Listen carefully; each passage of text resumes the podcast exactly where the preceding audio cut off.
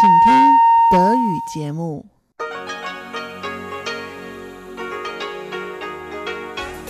Hier ist Radio Taiwan International.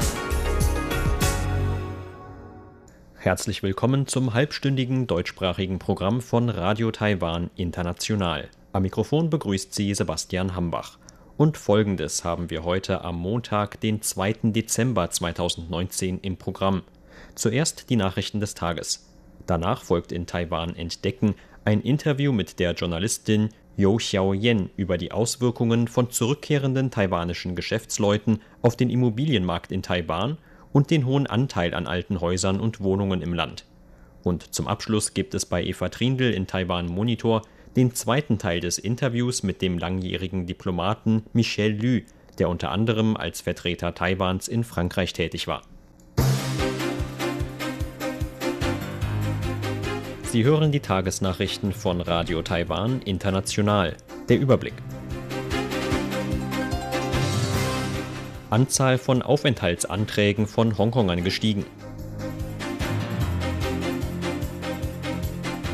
Beginn von Gesprächen über maritime Angelegenheiten mit Japan. Und Taiwan teilt Erfahrungen über Entsorgung von Elektronikschrott. Die Meldungen im Einzelnen. Die Anzahl von Anträgen für längere Aufenthalte von Hongkongern in Taiwan ist in diesem Jahr um 20 Prozent gestiegen. Entsprechende Angaben machte der Vize-Innenminister Chen Sung-yen heute bei einer Anhörung im Parlament. Laut Chen hat es in den letzten Jahren ein anhaltendes Wachstum bei Anträgen von Hongkongern für längere Aufenthalte in Taiwan gegeben. In diesem Jahr seien von Januar bis Oktober insgesamt 4.352 Anträge für längere Aufenthalte genehmigt worden. Dazu hätten sich 1189 Hongkonger in Taiwan dauerhaft niedergelassen. Die allermeisten Anträge aus Hongkong hätten jedoch Studenten gestellt. Allerdings habe sich in diesem Jahr ein vergleichsweise höherer Anteil dazu entschieden, nach dem Studium in Taiwan zu arbeiten. Zudem prüfe man angesichts der politischen Situation in Hongkong eine Lockerung der Bedingungen für Investoren aus der Stadt. Unterdessen gab die Nationale Taiwan-Universität heute bekannt, dass von morgen an bis kommenden Januar insgesamt 489 Studenten von Hongkonger Universitäten als Gasthörer angenommen worden seien. Im Zuge der Proteste in Hongkong hatten viele der dortigen Universitäten ein frühzeitiges Semesterende bekannt gegeben. In Taipeh hat heute die vierte Ausgabe des Dialogs mit Japan über maritime Angelegenheiten begonnen. Der Vorsitzende von Taiwans Vereinigung für Japan-Beziehungen, Chiu Iren, sagte zum Auftakt, dass man nach drei Jahren schon gewisse Grundlagen habe, es aber auch noch viele Probleme gebe. Wir hoffen, dass beide Seiten die noch bestehenden Probleme nicht nur von ihrem jeweils eigenen Standpunkt aus betrachten, sondern auf der Basis von gegenseitigem Verständnis nach verschiedenen Möglichkeiten für Lösungen suchen können. So Cho, der Vorsitzende von Japans Vereinigung für den Austausch mit Taiwan, Ohashi Mitsuo, verwies in seiner Rede auf gemeinsame Werte und den engen wirtschaftlichen Austausch beider Länder. Er sei sich sicher, dass man die Probleme trotz bestehender Schwierigkeiten im Sinne der Menschen beider Seiten lösen können werde. Der Taiwan-Japan-Dialog über maritime Angelegenheiten wurde im Mai 2016 ins Leben gerufen. Ende Oktober 2016 fand die erste Konferenz in Tokio statt.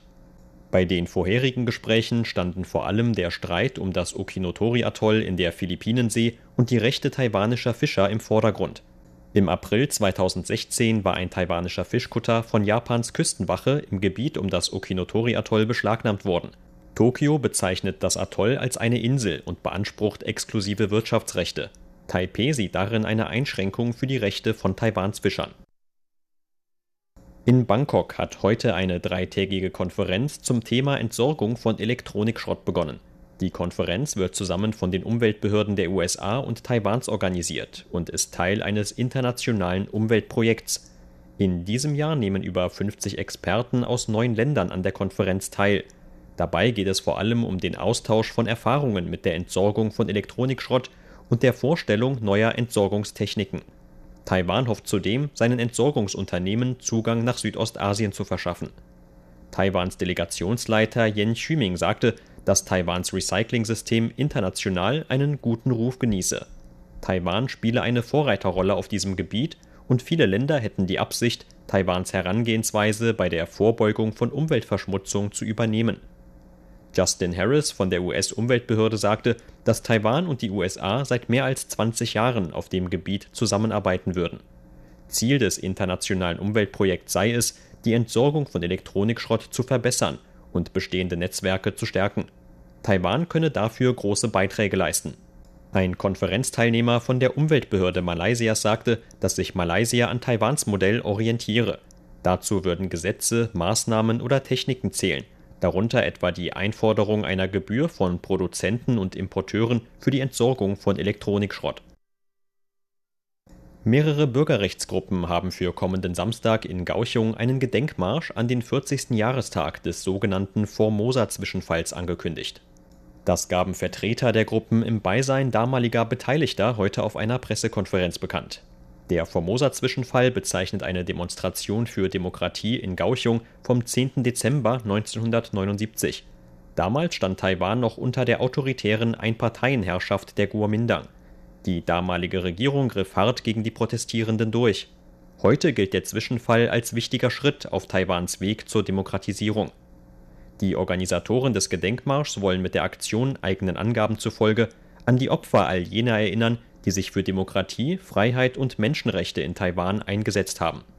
Zugleich müssten die Bürger daran erinnert werden, ihre hart erkämpften politischen Rechte zu schätzen. Die langjährige Demokratieaktivistin und damalige Beteiligte Linda Arrigo erinnerte auf der heutigen Pressekonferenz daran, dass der Protest 1979 als ein Aufstand gegen die Regierung gedeutet worden sei. Tatsächlich sei es den damaligen Beteiligten aber nur um Freiheit, Demokratie und Menschenrechte gegangen. Arrigo zog zudem einen Vergleich zwischen dem Protest in Taiwan vor 40 Jahren und den anhaltenden Demonstrationen in Hongkong.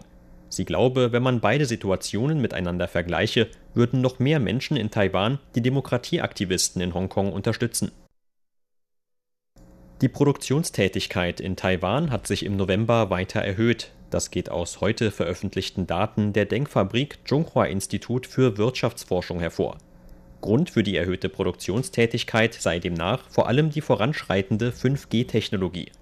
Die neuesten Zahlen der Denkfabrik belegen, dass der Einkaufsmanager-Index für November gegenüber dem Vormonat um 3,8 Punkte angestiegen ist. Damit erreichte der Index 54,9 Punkte oder seinen höchsten Stand seit Juli 2018. Zugleich zeigte der Index damit den dritten Monat in Folge eine Ausweitung der Produktion an Experten zufolge sorgt der Ausbau vom Hochgeschwindigkeitsinternet der fünften Generation oder 5G für eine stabile Nachfrage nach technischen Geräten. Die Experten sehen die Technologie noch in den Anfängen ihrer Entwicklung. Sie rechnen daher damit, dass in Zukunft noch mehr Industrien vom 5G-Ausbau profitieren werden. Auch der Dienstleistungsindex stieg im November gegenüber dem Vormonat leicht an, mit einem Anstieg von 1,1 Punkten auf 55 Punkte zeigte der Dienstleistungsindex laut Denkfabrik den neunten Monat in Folge eine Ausweitung in dem Sektor an. Ein Stand von 50 oder mehr Punkten deutet bei beiden Indizes auf eine Ausweitung oder Wachstum hin. Bei einem Stand von unter 50 Punkten wird dagegen eine Schrumpfung angezeigt. Das Zhonghua-Institut für Wirtschaftsforschung gilt als eine der bedeutendsten Wirtschaftsdenkfabriken Taiwans. Zur Börse. Taiwans Aktienindex hat heute mit 13,3 Punkten oder 0,12 Prozent im Plus geschlossen. Zum Abschluss des heutigen Handelstags lag der TAIEX damit auf einem Stand von 11.502 Punkten. Das Handelsvolumen belief sich auf 113 Milliarden Taiwan-Dollar oder 3,7 Milliarden US-Dollar.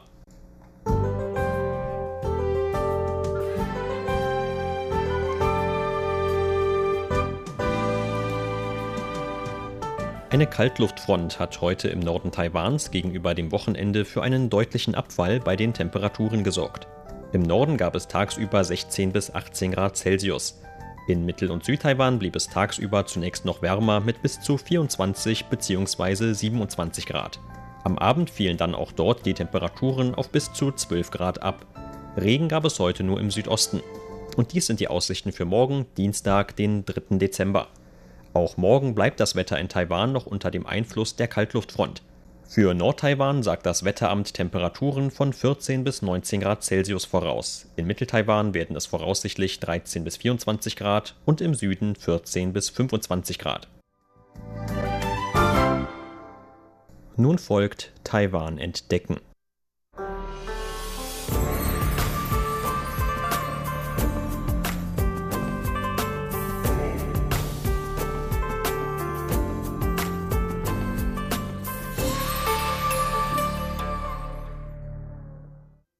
Der Handelsstreit zwischen den USA und China dauert nun bereits seit mehr als einem ganzen Jahr an. Taiwans Regierung zufolge sind aufgrund des Handelsstreits zwischen zweien von Taiwans größten Handelspartnern in der Welt bereits eine Vielzahl taiwanischer Geschäftsleute wieder aus China nach Taiwan zurückgekehrt. Die Regierung rechnet damit, dass in Zukunft noch mehr einheimische Investoren ihr Geld wieder in Taiwan anlegen. Damit hat der Handelsstreit zwischen den USA und China bereits jetzt schon Auswirkungen auf den Immobilienmarkt in Taiwan gehabt. Eine weitere Besonderheit des Immobilienmarkts im Land ist der hohe Anteil von alten Häusern und Wohnungen, die im Rahmen von Stadterneuerungsplänen umgestaltet oder sogar abgerissen werden sollen. Über diese Themen sprach im Interview mit RTI die Journalistin You Xiaoyan, die unter anderem für die taiwanische Wirtschaftszeitschrift Wealth Magazine arbeitet Zunächst erklärt Frau You, inwiefern sich der jüngste Rückfluss von Kapital taiwanischer Geschäftsleute auf den Immobilienmarkt in Taiwan ausgewirkt hat.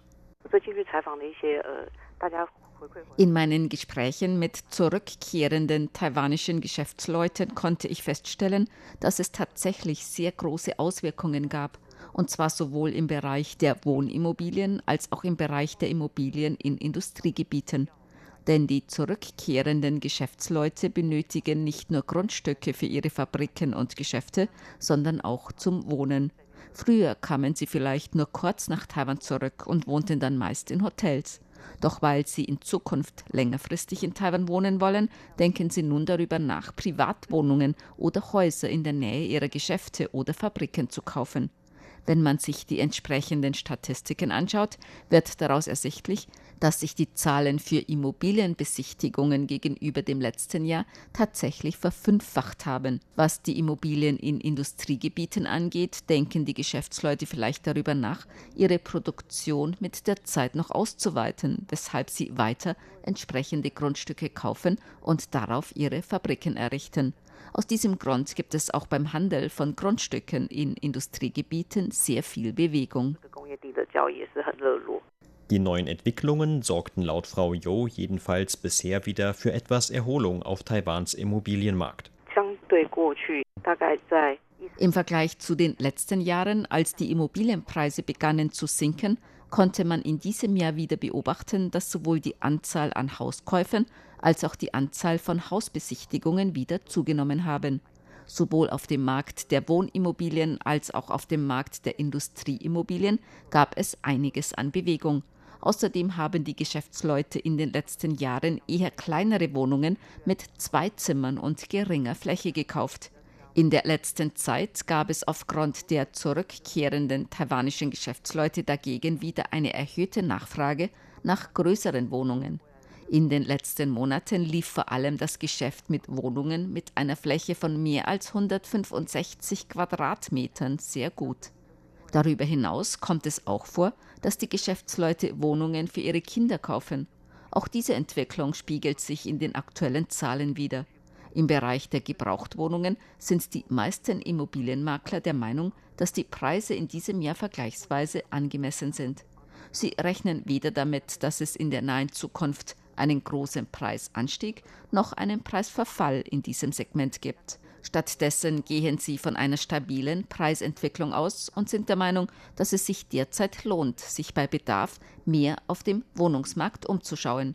Wenn man schon seit längerer Zeit auf der Suche nach entsprechenden Immobilien ist, ist nun vielleicht der Zeitpunkt gekommen, zuzugreifen.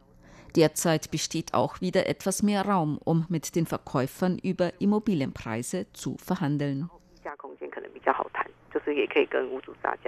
Während die Immobilienmakler erwarten, dass sich die Situation der Globalwirtschaft zum Jahresende hin weiter verbessert und damit positiv auf Taiwan auswirkt, stehen schon bald andere konkrete Ereignisse an, die zumindest in der Vergangenheit auch schon mal zu Unsicherheiten auf dem Immobilienmarkt in Taiwan geführt haben. Dazu dürfte die Präsidentenwahl im Januar 2020 zählen. Denn wenn alle Augen auf die Wahlen gerichtet sind, haben die Leute möglicherweise auch weniger Zeit und Lust, sich Immobilien anzuschauen. Es bestehen tatsächlich Befürchtungen, dass sich die Präsidenten- und Parlamentswahlen auf den Immobilienmarkt auswirken könnten, weil das auch in der Vergangenheit schon vorgekommen ist. Allerdings besteht eine Besonderheit der kommenden Präsidentschaftswahlen darin, dass alle teilnehmenden Kandidaten einen Fokus auf die Wirtschaftspolitik legen wollen. Ich habe mit vielen Personen aus dem Immobilienbereich gesprochen und sie sind der Meinung, dass die Auswirkungen der kommenden Präsidentenwahl nicht so groß sein würden, dass sich alle der Kandidaten dafür ausgesprochen hätten, die Wirtschaft zu verbessern. Darum blicken sie auch eher optimistisch in die Zukunft.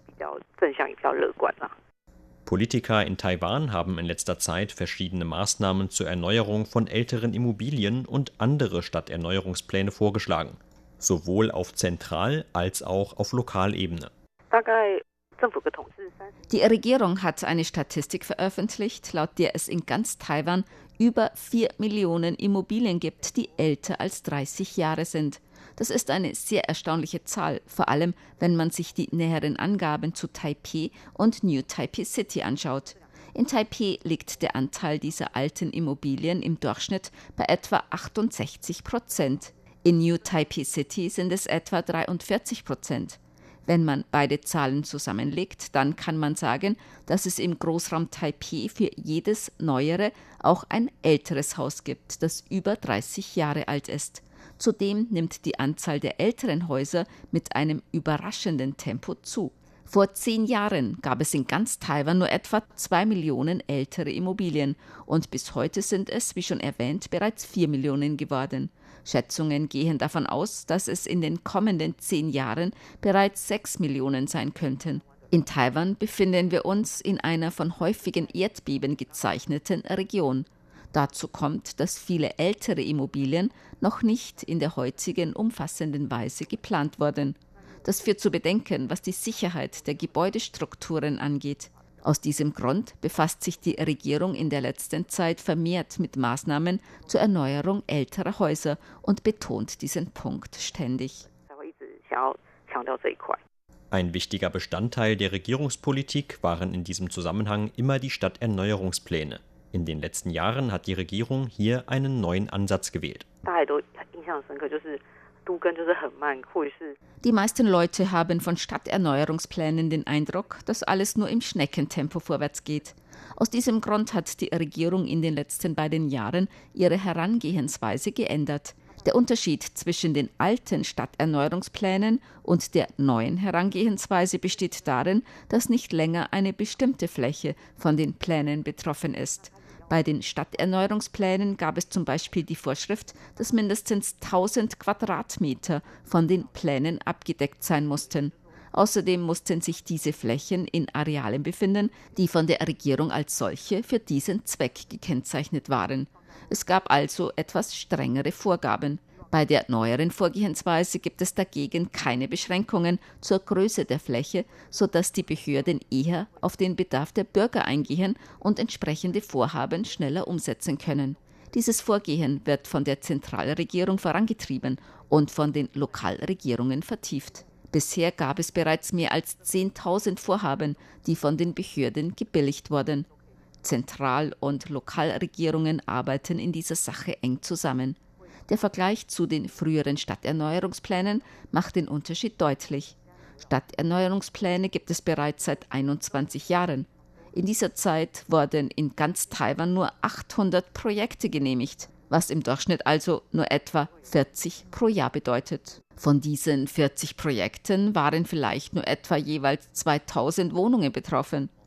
Wie bereits erwähnt, gibt es in Taiwan vier Millionen ältere Häuser. Wenn man versuchen würde, alle von ihnen im Tempo von Stadterneuerungsplänen zu erneuern, dann bräuchte man dafür meiner Rechnung nach um die 2050 Jahre. Das ist eine sehr erschreckende Zahl und das ist auch der Grund für die neue Herangehensweise.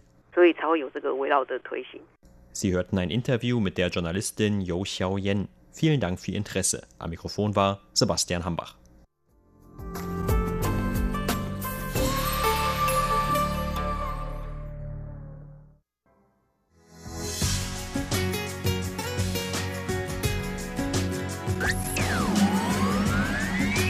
Radio Taiwan, international aus Taipei.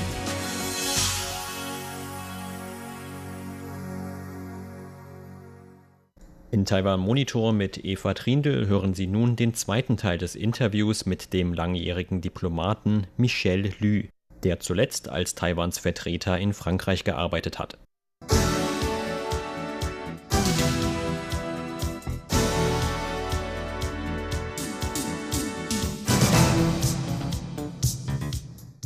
Diplomat in Ruhestand Michel Lü Qinglong ist 1947 in Chiayi geboren. Seine diplomatische Laufbahn begann er 1976. Er war unter anderem in Frankreich, Haiti, in der Schweiz und in den Niederlanden tätig und auch im Außenministerium. Nach 42-jähriger Tätigkeit im diplomatischen Dienst ist er in den Ruhestand getreten. Zum Schluss war er Repräsentant Taiwans in Paris in Frankreich. In Frankreich war der ehemalige Botschafter während seiner Diplomatenlaufbahn insgesamt 16 Jahre tätig. Li Qinglong hat Französisch studiert und spricht fließend Französisch. Die englischsprachige Redaktion von Radio Taiwan International sprach mit Herrn Lü Qinglong über dessen langjährige diplomatische Laufbahn. Vergangene Woche sprach der ehemalige Botschafter Lü Qinglong über seine Tätigkeit in Haiti und Frankreich und wie wichtig gute Fremdsprachenkenntnisse seien. Gemäß Herrn Lü habe Taiwan sich von einem armen Land, das auf Entwicklungshilfe angewiesen war, zum heutigen wirtschaftlich fortgeschrittenen und demokratischen Land entwickelt. Uh, Taiwan ist ein Land, das unaufhaltsam Fortschritte gemacht hat, dank Investitionen, Bildung und seinen vielen Fachkräften. Das ist auch der Grund, warum wichtige internationale Unternehmensgruppen, wie zum Beispiel Google oder Microsoft, ihre asiatischen Forschungs- und Entwicklungszentren in Taiwan eingerichtet haben. Wenn man zurückdenkt an die 1950er und 1960er Jahre, so erhielt Taiwan damals internationale Unterstützung besonders Finanzhilfe aus den USA. Taiwan erhielt von 1950 bis 1965 jedes Jahr im Durchschnitt 100 Millionen US-Dollar. Taiwan hat diese Gelegenheit ergriffen, das Land zu transformieren. Taiwan war damals sehr arm. In den 1950er Jahren betrug das jährliche Pro-Kopf-Einkommen 150 US-Dollar. Nun liegt es bei etwa 23.000 US-Dollar. Und bei der Kaufkraftparität ist Taiwans Wirtschaft weltweit auf Rang 23. Taiwan uh, is today, you know, uh, the 23rd economy in the world. Für Taiwan ist es schwer, in internationale Organisationen aufgenommen zu werden oder an ihren Aktivitäten teilzunehmen. Taiwan bemüht sich auch um Beteiligung an internationalem Austausch in den verschiedensten Bereichen. So wurde Taiwan in den Club der schönsten Buchten der Welt aufgenommen. Dies sei auf seine Initiative zurückgegangen, so Herr Lü. I tried to walk three years in total in order that the Penghu Bay could be accepted by ich habe drei Jahre lang daran gearbeitet, dass Penghu als Mitglied in den Club der schönsten Buchten der Welt aufgenommen wird. Es handelte sich jedoch dabei nicht um eine Initiative des Außenministeriums. Es war eine Eigeninitiative von mir selbst. Bei einem Meinungsaustausch mit dem Direktor des Tourismusamts in Vannes, Bruno Baudard, habe ich ihn gefragt, ob es internationale Aktivitäten gebe, an denen Taiwan teilnehmen könne. Er sagte, dass sie jedes Jahr im August ein internationales Jazzmusikfestival für Saxophon organisieren. Taiwan ist weltweit der drittgrößte Saxophonhersteller nach Frankreich und Japan. Ich sagte, dass es in Holi in Mittel-Taiwan nahe Taichung Gruppen gibt. Ich könnte eine Teilnahme arrangieren. Und dann sagte er noch, dass in Wan ja die Zentrale des Clubs der schönsten Buchten der Welt sei. Ich erkundigte mich nach den Aufnahmekriterien und er sagte, man müsse Unterlagen und Bildmaterial und Fotos vorlegen und beim jährlichen Weltkongress eine Präsentation halten. Zum Schluss kommt dann der Besuch und die Einschätzung vor Ort. Die Kongresse in den folgenden Jahren fanden in Vietnam und im Senegal statt und unsere Delegation konnte keine Visa erhalten, also mussten wir geduldig auf das dritte Jahr warten. Bei dem Club handelt es sich um eine internationale Nichtregierungsorganisation. Alles, was man will, ist, diese schönen Buchten zu erhalten. Wie man die Buchten erhalten und schützen kann, wenn man sie für den Tourismus erschließt, wie man Umweltverschmutzungen vorbeugen kann und so weiter. Sie haben schließlich die Verfahren geändert, sodass es Taiwan möglich war, seine Präsentation beim 11. Weltkongress zu halten. Und dann wurde Penghu vom Komitee aufgenommen. Bruno Baudard kam aus der Komiteesitzung und sagte, gute Neuigkeiten, es wurde angenommen. Alle Teilnehmer, mehr als 200, haben es sehr geschätzt und bewundert. Nicht nur die schöne Landschaft der Penghu-Bucht, sondern auch die Perfektion der Organisation, ob Treffen, Unterkunft, Verpflegung oder die Organisation der Seminare. Viele, die schon seit dem Ersten Weltkongress 1992 teilnehmen, sagten, dass sie noch nie eine so gute Organisation erlebt haben. Taiwan steht sehr gut da, aber die internationale Gemeinschaft hat ein ungenügendes Verständnis von Taiwan. Das ist der Grund, warum unsere Leute versuchen, ihr Bestes zu geben, sich selbst zu verstehen und dann versuchen, dieses Verständnis weiter zu vermitteln.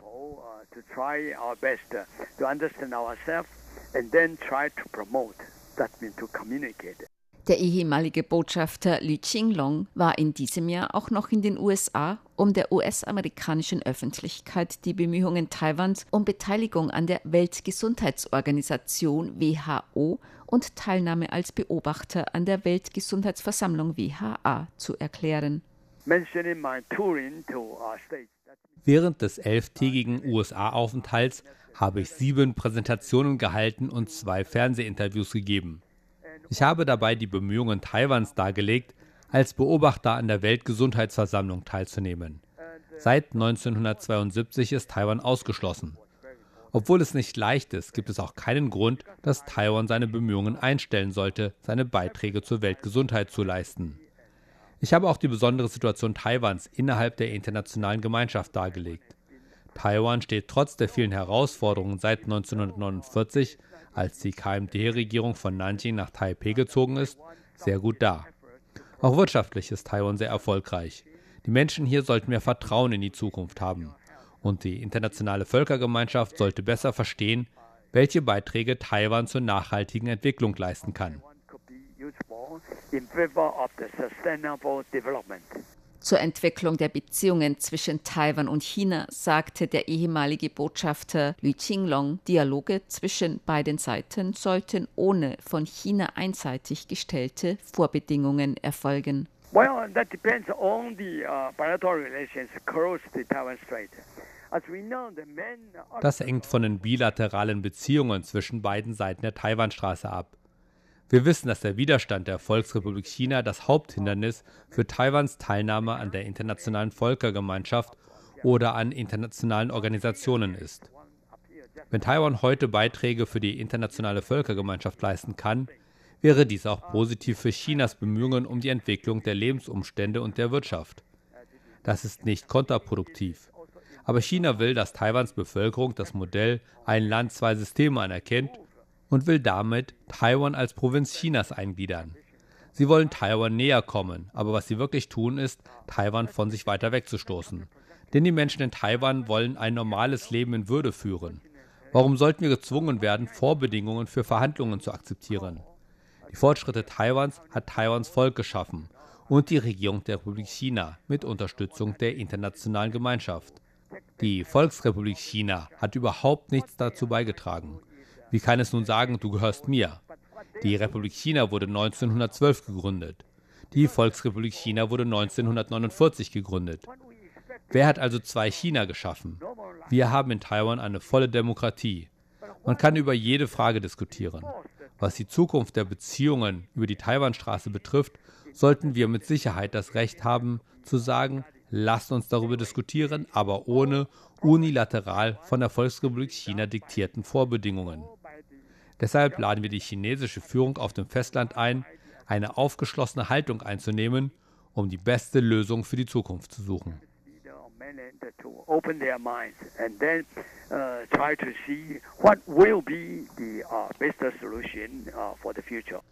Sie hörten das halbstündige deutschsprachige Programm von Radio Taiwan International am Montag, den 2. Dezember 2019. Unser aktuelles Radioprogramm und weitere Sendungen können Sie im Internet on demand hören unter der Adresse www.de.rti.org.tv. Weitere Informationen und Videos von der RTI Deutschredaktion rund um Taiwan finden Sie zudem auf unserer Facebook-Seite und auf unserem YouTube